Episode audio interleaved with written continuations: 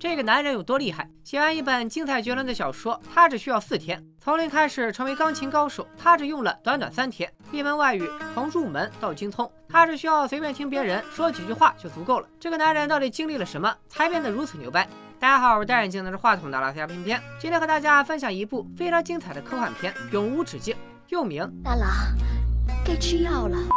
在这部片子里，男主小白意外的从一个颓废不堪的 loser 变成了无所不能的存在。话不多说，咱们这就开聊。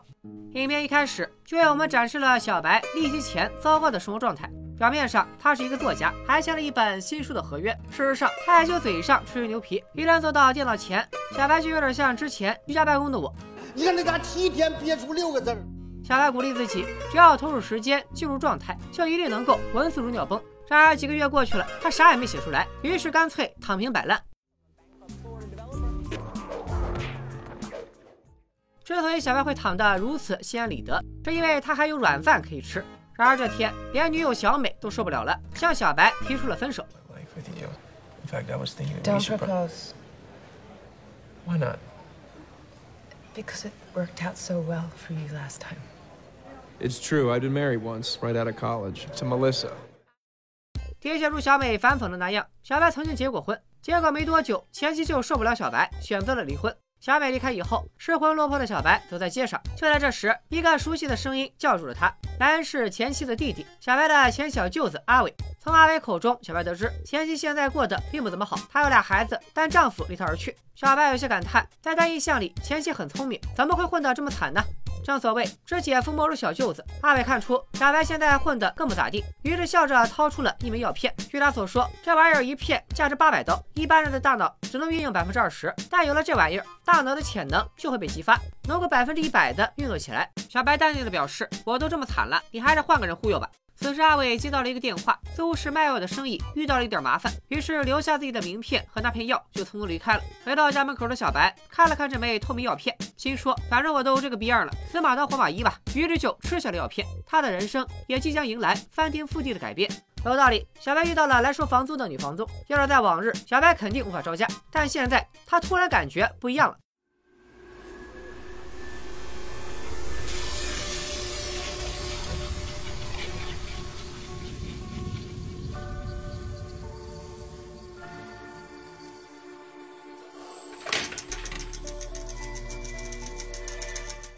用小白自己的话来说，此刻的他就像是盲人复明一般，所有本来遗忘的记忆随时可以提取使用，所有曾经大略扫过眼的东西，瞬间就能提取出知识点。迅速融会贯通。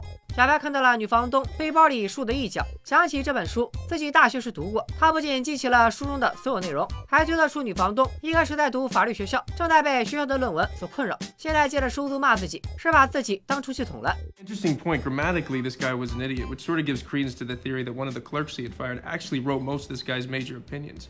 You Google the clerk's sons; they'd love to talk to you, exonerate their dad. 小白不仅在四十五分钟之内帮女房东搞定了论文，同时还搞定了女房东本人，俩人好好下了一盘象棋。镜头一转，小白回到了家，嗑过药以后，他开始看不惯屋里乱糟糟的样子，一招影分身之术，很快就把家里收拾得井井有条。忙活了大半天，而且已经有六个小时没吃东西了，但小白却不累也不饿，一次在电脑前，灵感就蹭蹭往外冒，迟迟未能交出的书稿就这样被他完成了第一部分。第二天药效已过，小白被打回原形，脑袋也开始不灵光了。但他还是抱着试试看的态度，将书稿送去了出版社。结果刚一回家，就收到了对方好多留言。编辑说这是他继《三体》之后看过的最棒的科幻小说，拿下新闻奖、雨果奖不在话下。小白一时之间兴奋不已，但他很清楚这一切都是药物的作用。现在当务之急就是赶紧找阿伟多整点药。小白循着名片上的地址找到了阿伟，却发现他似乎被人暴打了一顿。通过两人的对话可知，这药是阿伟从不明实验室里搞出来的，并没有通过药监局的批准，所以压根就没有名字。代号叫 NZT 四十八，听着跟女团似的，咱们给他起个中文名，就叫大力好了。大力出奇迹嘛，对不？这种压根就没正式上市的药，吃完说不定有啥副作用。即便如此，侥幸的小白仍然希望获得更多的药。为了讨好阿伟，他还帮阿伟到干洗店取西装买早餐。哪能想到，就在小白带着西装和早餐回来的时候。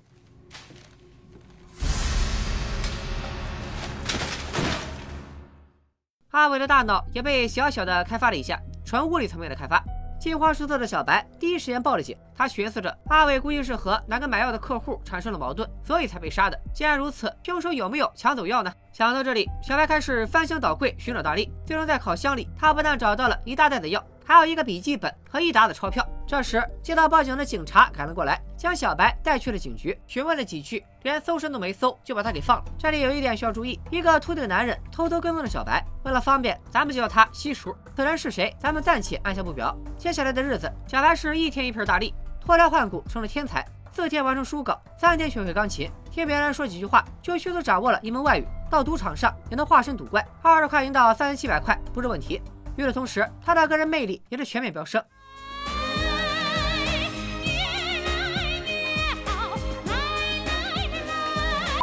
看到这里，相信有不少小伙伴一定会说，这电影不就是男版的超体吗？在吕克·贝松执导、华姐主演的《超体》中，女主也是因为身体摄入新式毒品 CH 四之后，大脑逐渐开发到百分之百，获得了超乎常人的力量，不仅能够瞬间吸收知识，还拥有着读心术、心灵遥感、心灵时空穿梭等超能力。到最后，她直接变成了一台无形无状的次时代超级电脑。不过，这部《永无止境》上映于二零一一年，比《超体》还要早两年，而且它改编自阿兰·格林恩的小说《黑暗领域》，此书出版于二零零一年。因此，有网友认为是《超体》借鉴了《永无止境》的创意。相较而言，《永无止境》并没有《超体》那么费了脑洞，引申到宇宙起源和形而上学的终极探讨。它的落脚点是世俗生活中的人性。扯远了，咱们继续聊剧情。没过多久，小白开始不满足于小打小闹，他决定搞点大事儿，炒股。仅仅两天，小白就用八百美元在熊市赚到了九千五百美元。别说赚钱了，我基金只要能回本，我都恨不得开瓶香槟庆祝一下。可小白并不满足，为了快速获得财富，他找到了放高利贷的光头强，借了十万美元。短短一周的时间，他的银行账户就已经超过了两百万美元。华尔街所有人的目光都聚焦到了他的身上。鼎鼎大名的金融大佬沃伦·特菲巴（以下简称老八）更是点名要与他见面。名利场上得意，情场也不含糊。得知小白居然收到了老八的邀请，小美很惊讶。更惊讶的是，小白面对服务员，随后就是一嘴标准流利的意大利语。难道是自己错失了潜力股？接下来的剧情，相信大家也都猜到了。后来怎么样？涛声依旧了。第二天，小白和老八见了面，老八给了小白一些资料，让他分析。小白只是翻了一下，就透过现象看本质，判断出老八要和另一个金融巨头艾隆科斯马强强联合，以下简称老马。不过，小白也指出了这次公司合并计划中潜在的一些问题。老八当即邀请小白明天十点到公司开会，只要小白靠谱，他就会把公司合并一事交给小白来操盘。大概是太过兴奋，下了车以后，小白并没有回家，而是打算出去浪。大力在手，世界我有，只要继续干下去，总监、总裁，甚至是总统，都是我小白囊中珠。然而就在此时，大力的副作用也开始显现了。不知不觉中，他走过了二十条街、三十条街，小白的记忆出现缺失。一会儿发现自己在一家陌生的酒吧喝酒，一会儿发现自己和一个陌生的金发女人下起了象棋，一会儿又发现自己被一群混混包围。在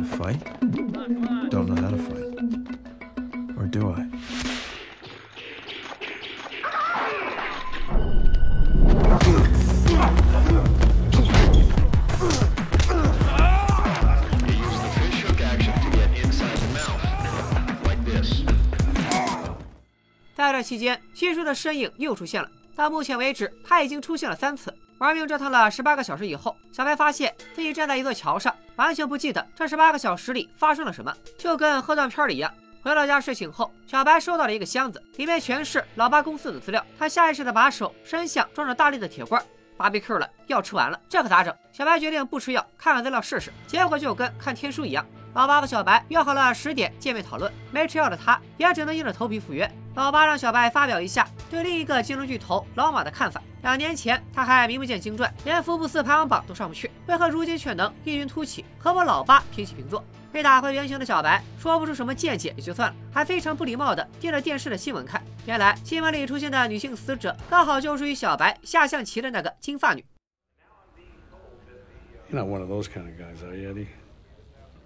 We lose you if there's a screen in the room? These are tectonic plates that are shifting right under us. Pardon me one second.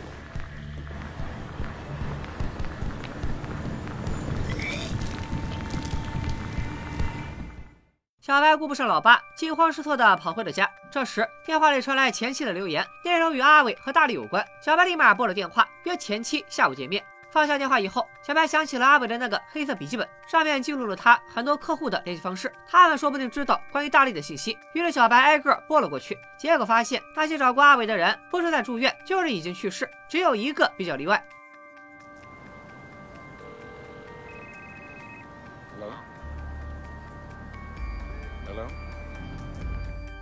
难不成西叔也吃过大力？因为怀疑小白有，所以才跟踪他。从西叔第一次出场就是在阿伟死后，而上一次出场则是在小白和金发女下象棋的酒店走廊。不难推测，这俩人很可能都是他杀的。小白堪堪躲过了七叔的追逐，来到了餐厅。对面的前妻面容憔悴，完全没有了小白？印象中的神采。原来两年前前妻也吃过药，并走上了人生巅峰。只不过他明白，一个人的大脑开发到百分之百后，身体不可能不出问题，所以后来就停了药。却因为对药物的依赖，不但产生了头痛、作呕等副作用，而且注意力很难集中，反应也变得越来越迟钝，整个人基本算是废了。两人分开前，前妻叮嘱小白？吃了药丸，吃了药丸。但是直接停药会猝死，一定要慢慢减少剂量。快到家时，小白居然从兜里又掏出了一片大力。那你说你刚才见老八的时候咋不吃呢？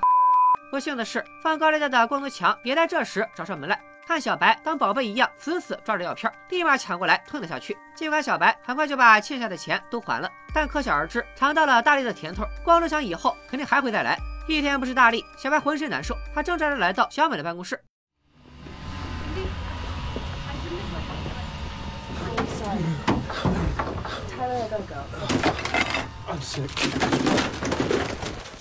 原来小白还有一部分大力偷偷藏在了小美家。事到如今，小白只能将自己吃药的事和盘托出，让小美回去取。就在小美取完药往回赶时，七叔也跟了上来。小美一边跟小白通电话，一边拼命向路人求救。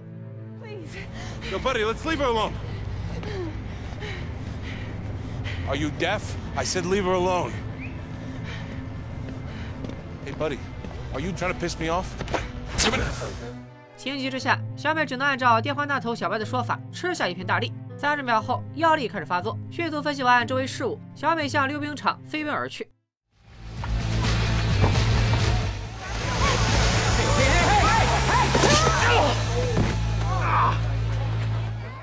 就这样，开了挂的小美成功摆脱西叔，并将那带的大力带给了小白。与小白不同，体验了大力的美妙后，小美非但没有觉得这玩意儿多好，还向小白再次提出了分手。大概意思是，靠药物的你根本不是你，啥时候你把药停了，啥时候咱俩再复合。一波未平，一波又起。就在小美离开之际，光头强果然又来找小白要大力。没办法，小白只能给他几颗，先应付着。为了保护自己，小白雇了一黑一白两个保镖，全天二十四小时保护自己。之后，小白发现，只要定时定量的吃大力，并且不喝酒，就不会出现上次那种呕吐、失忆的情况。为了防止遇到紧急情况无药可吃，小白定做了一套有暗兜的西装，专门用来放大力。此外，他还花钱找人研发大力的替代品，要求半年内搞定。重获新生的小白也再次获得了老爸的重用。老爸和老马举行了并购会议，会议现场，我们和小白一样，第一次见到了老马。他身体虚弱，完全不像他那个年纪该有的状态。伴随着会议结束，并购事宜基本敲定，这一单只要做成，小白就能赚四千万美金。突然暴富，小白和很多人的想法一样，买房，而且是一套安丰指数拉满的豪宅，一出手就是八百五十万美元，眼睛都不带眨一下。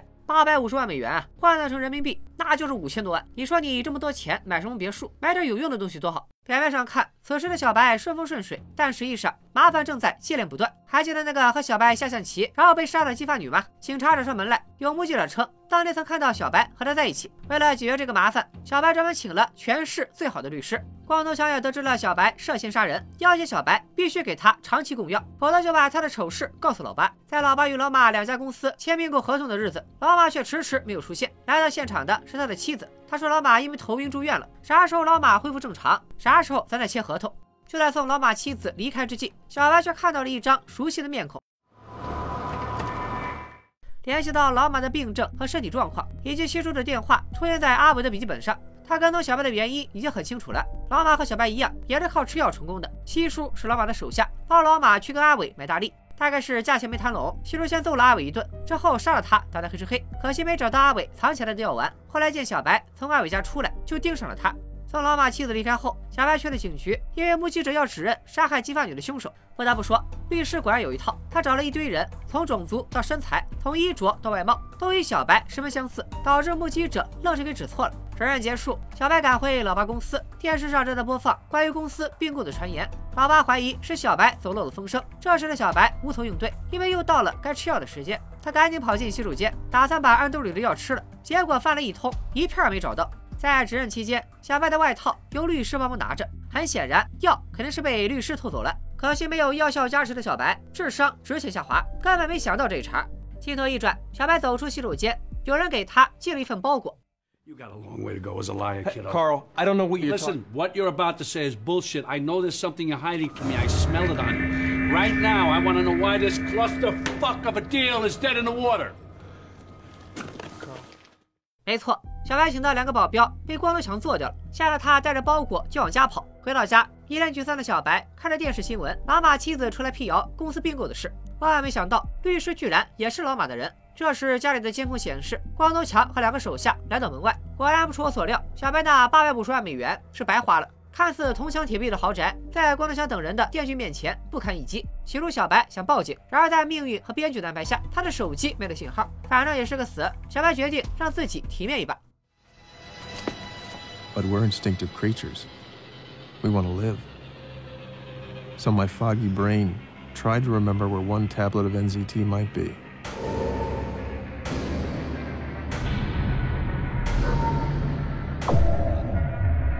It was possible.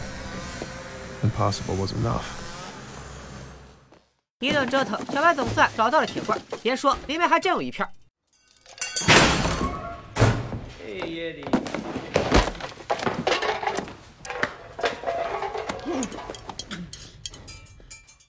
当着小白的面，光头强展示了一种全新的用药方法，将大力溶解成液体，然后再注射，说是药效更加持久。见小白不肯交出大力，光头强让来手下到处乱翻，自己打算来个刑讯逼供，把小白的心肺肠子翻出来晒一晒、洗一洗、数到数到，却没发现小白早就瞄到了旁边放着一把刀。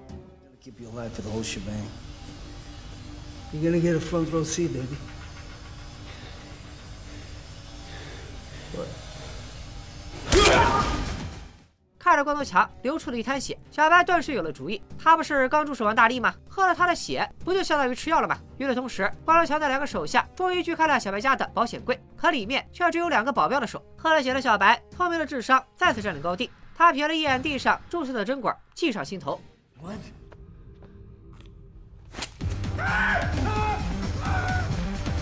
经过一番斗智斗勇，小白干掉了光头强的两个手下。现在对他来说，最重要的是拿回被律师偷走的大力。镜头一转，来到医院，老马不幸去世。原来律师并没有把药给老马。如今西叔的老板挂了，小白对他来说也就失去了意义。反倒是律师这个吃里扒外的二五仔，让西叔非常生气。二人一起去了律师的家，西叔干掉了律师，小白才找回了自己的大力。一晃十二个月过去了，故事来到了尾声。小白不玩金融，改玩政治，成了炙手可热的参议员。大家应该还记得，很久前小白曾找人研发大力的替代品，期限是六个月。如此看来，替代品的事儿应该搞定了。然而，老八也在此时找到了小白，说：“我知道你这么牛掰的原因所在。几个月前，我刚刚买下了生产大力的药企，我还知道你自己弄了个实验室研制替代品，但今天早上我把它关了。换言之，你的小命现在握在我手里。只要你愿意继续帮我做事，我就会持续向你供应大力；否则的话，你也蹦跶不了几天。”胸有成竹的老八以为小白会乖乖就范，但实际情况是，小白完全不 care。据他所说，自己早就对大力进行了重新设计、改良和修正，以后再也不需要吃了。现在的小白强大到已经非人类，看一眼就算出了车祸。That van's gonna rear in that taxi. What? The driver's distracted. He's texting. He's going 30 miles an hour. He's 60 feet to stop. He doesn't have room. What the? 摸一下就能断定病情。What are you doing? Get your hands off me. What are you doing? Something's pumping a half mass in there. Walls of your heart are dilated. Aortic valve stenosis. You're gonna need to get that replaced. You already knew that.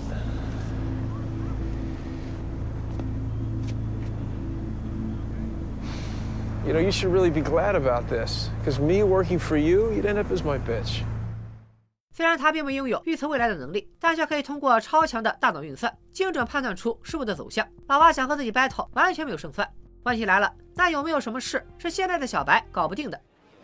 啊，大太明啊，两个出药兵请冲下轮子啊，你千万不要给我围巾啊！围巾会保护你的衣服。可是会把我当脏做啊！原来最难的是说中文啊！